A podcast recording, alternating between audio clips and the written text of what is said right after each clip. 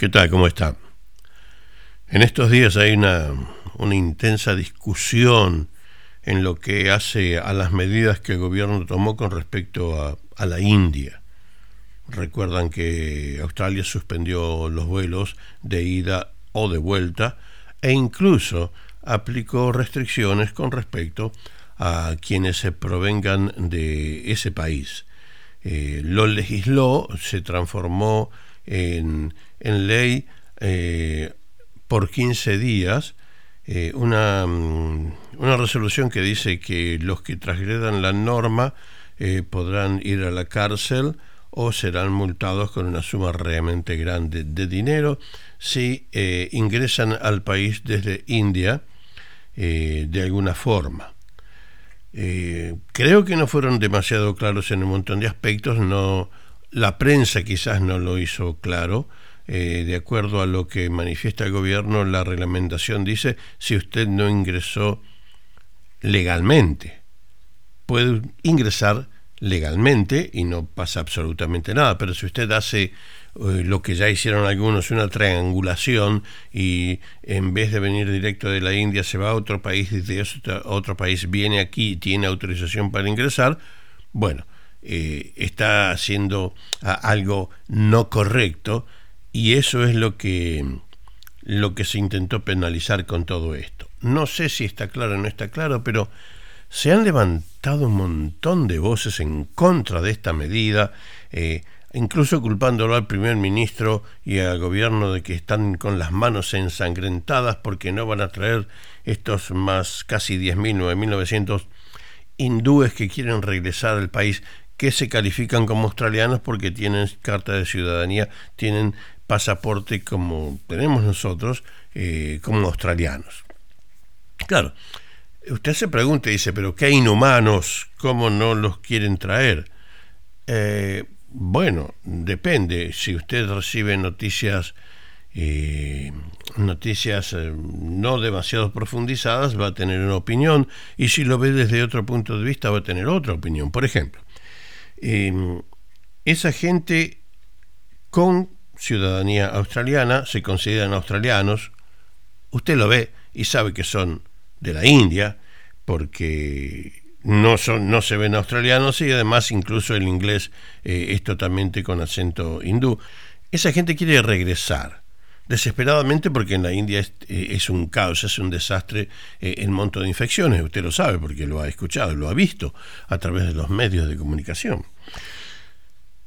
Pero me pregunto, si nosotros hace más de un año que estamos con el tema pandémico, como todo el mundo, pero aquí se cerraron las barreras y nadie sale y nadie entra en, materia turística solamente con algunas excepciones a las cuales ustedes puede este, llenar un formulario y, solicitar la excepción, se le pueden dar o no.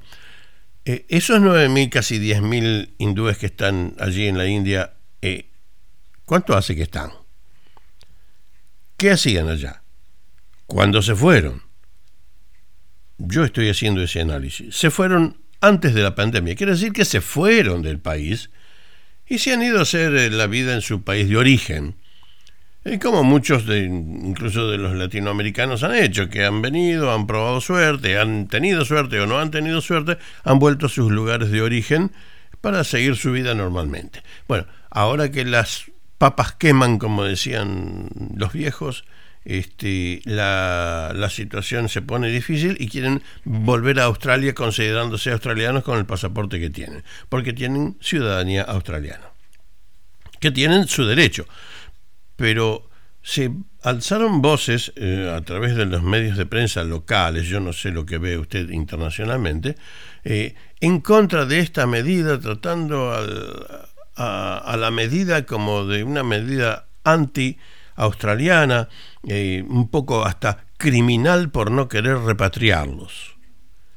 Estamos hablando de traer gente desde la India, un país que tiene cientos de miles de infectados por día, que tiene una cantidad de muertos realmente grande, muy grande, que ha sobrepasado los límites normales, eh, entonces usted se dice, pero ¿cómo? ¿Qué quiere, la, gente que está protestando en contra de la medida quiere que traigan la gente desde la India que seguramente están infectados, porque parece que no se escapa nadie.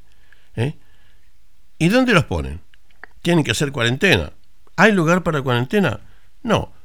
Leía hoy la información de que el centro de, Howard Spring, en, el territorio del norte, eh, está siendo preparado para eso, para alojar miles y miles, eh, lo que era en una época un centro de detención, para hacer un centro de, de salud de cuarentena bien equipado, para que la gente esté ahí, no se, yo diría, no se escapen, no quiero referirme a que se escapan, pero que no haya ningún error y, entren en las distintas ciudades con infecciones. Eh, todo esto realmente crea una confusión grande. No sé si es que la prensa lo hace eh, a propósito, si es que hay intereses creados con respecto a esto, pero me pregunto yo, eh, ¿usted invitaría a su casa a alguien que sabe que tiene una enfermedad contagiosa? ¿Lo invitaría a, a cenar y a que pase, se quede en su casa, se quede a pasar la noche? Yo creo que usted trataría de evitarlo y dejarlo, dejar la invitación para otra oportunidad. Y eso es lo que está pasando.